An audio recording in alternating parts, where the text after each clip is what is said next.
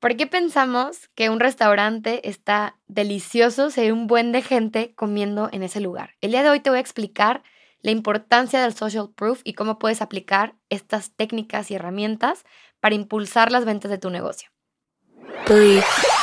Soy Paola Núñez y estás escuchando De Pea En este espacio hablaremos de principio a fin sobre éxitos, fracasos y tips que te ayudarán a crecer tanto personal como profesionalmente. Platicaremos con expertos, emprendedores, te platicaré mi historia como empresaria y sobre todo aprenderás de los consejos y errores de personas que han luchado por sus sueños. Este espacio fue creado para ti, que tienes el potencial para lograr todo lo que te propongas. Nosotros te acercamos las herramientas. Bienvenidos a De P Pa, un podcast de 40 decibeles.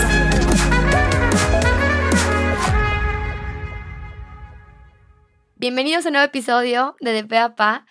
Nuevamente, gracias por estar aquí. Cada vez me llegan más mensajes de todos ustedes diciéndome que les gusta el podcast, que les ha apoyado con diferentes herramientas. Y el día de hoy quiero platicarte de Social Proof. Social Proof es el que las personas aprueben cierto producto o servicio, ¿sí? Preguntémonos por qué cuando van a sacar un iPhone, por ejemplo, las personas hacen fila horas, ¿no? Para que saquen ese nuevo modelo del celular. También, por otro lado, vemos un restaurante lleno de personas y decimos, ese restaurante ha de estar súper rico, ¿no? Eh, al final, buscamos la aprobación social y eso nos influencia en acciones que nosotros tomamos. Tomamos decisiones acorde a lo que dicen las demás personas de cierta situación, no necesariamente tiene que ser un producto o servicio. Entonces, quise elegir este tema porque me ha servido a mí para hasta organizar las presentaciones que tengo en Imbus, ¿sí? Eh, es importante integrar este tipo de estrategias que te voy a dar a tu sitio web, a tu presentación eh, de empresa, ¿sí? a ese portafolio que tú presentas cuando apenas están conociendo tu, empresa, eh, a tu, a lo mejor puede ser guion comercial cuando tengas una junta con un cliente, o que simplemente lo tengas grabadísimo en tu cabeza y que sepas que tienes que aplicar estas herramientas para aumentar eh, ese reconocimiento social y que te ayude, obviamente, a crecer tu negocio, ¿sí? Les voy a platicar eh, algunas cifras que te pueden ayudar a que de alguna u otra manera tomes más conciencia sobre la importancia de social proof, ¿ok? El 92% de las personas eh, confían muchísimo más en que en la recomendación de un familiar o de un amigo. ¿Sí? A diferencia de, que fuera un extraño. El 70% de las personas eh, confían perdón, en las opiniones de las personas eh, al revisar algún review en línea, ¿sí? Entonces, puedes aplicarlo de diferentes maneras. Por ejemplo, como ya les mencioné, en tu sitio web, en la presentación de tu empresa, ¿sí? Y no sé cuántas veces han escuchado, no sé, hasta hoy hemos hecho más de, hemos tenido más de un millón de clientes satisfechos ese tipo de herramientas son persuasivas para aumentar la confianza en tu negocio, ¿sí? Eh, también te diría que utilices ciertas verificaciones o calificaciones de autoridad.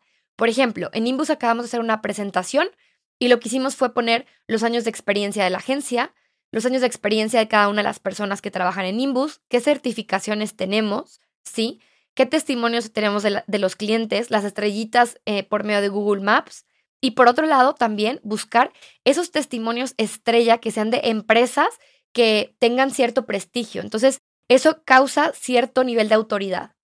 Y eso es autoridad en dos sentidos, lo que dicen empresas grandes de tu empresa o también las certificaciones o las licenciaturas que tenga tu equipo y los años de experiencia que tiene tu personal.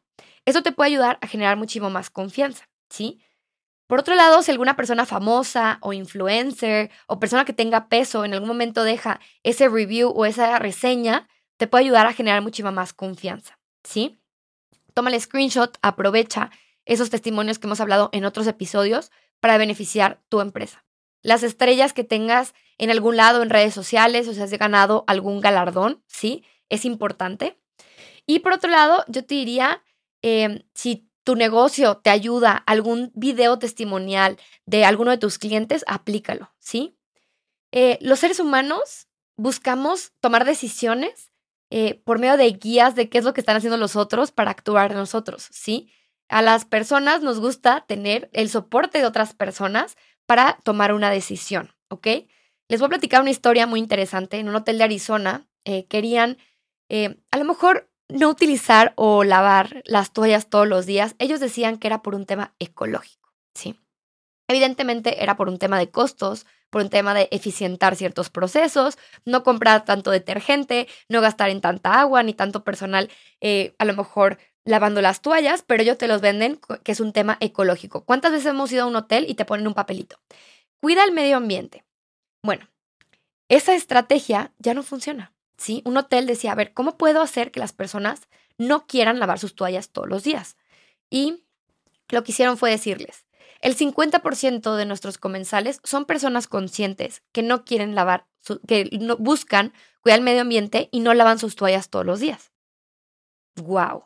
Eso provocó un, un detonante en que las personas dejaran de eh, mandar a lavar sus toallas todos los días, ¿sí?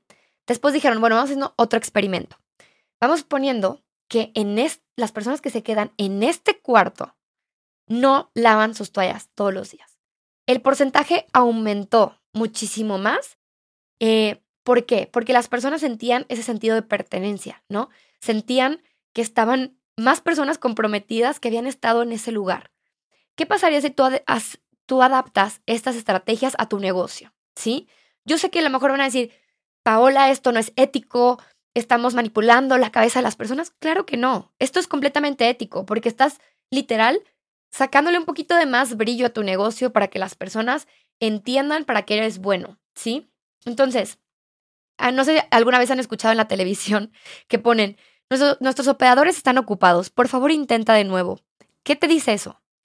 Eso nos están diciendo que de alguna u otra manera muchas personas están hablando, ¿no? Entonces, muchas personas quieren ser la próxima llamada que contestan. A lo mejor ni siquiera están recibiendo llamadas, pero te hace sentir ese sentimiento de urgencia, de escasez, ¿sí? Entonces, em, eso te ayuda a persuadir de alguna u otra manera y a ofrecer o ayudar a que las personas tomen una decisión, ¿sí? Por otro lado, te diría, eh, busca ofrecer ciertos beneficios a la hora a tus clientes de forma personalizada. Por ejemplo, em, hablarles por su nombre. Si vas a mandar algún mailing masivo, siempre ponle tu nombre. Si son eh, clientes, si vas a mandar una lista de difusión, te diría, no, por favor, hazlo de manera personalizada, o sea, por lo menos ponte a mandarle mensaje de manera automatizada, utiliza algún bot donde diga hola Paola, ¿sí? Y si vas a dar algún beneficio, o sea, ejemplo, un descuento, un producto extra, ejemplo, si alguien, no sé, alguno de mis clientes quiere una página web y no tiene fotos de producto y puedo integrarlo desde el precio, obviamente tú, tú vas a sacar tus cálculos a la hora de cotizar esa página web, puedes decirle, oye, ¿sabes qué?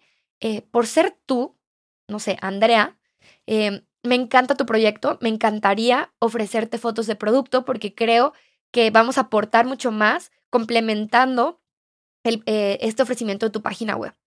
Evidentemente tú vas a sacar tus costos y no vas a dar nada gratis y a lo mejor no le vas a ganar las fotografías, pero eso te va a ayudar a ganar un cliente leal, pero no lo vas a dar desde el principio porque esto es personalizado acorde a las necesidades de tu cliente, ¿sí? Entonces, te invito a que de alguna u otra manera busques generar ese vínculo, ¿sí?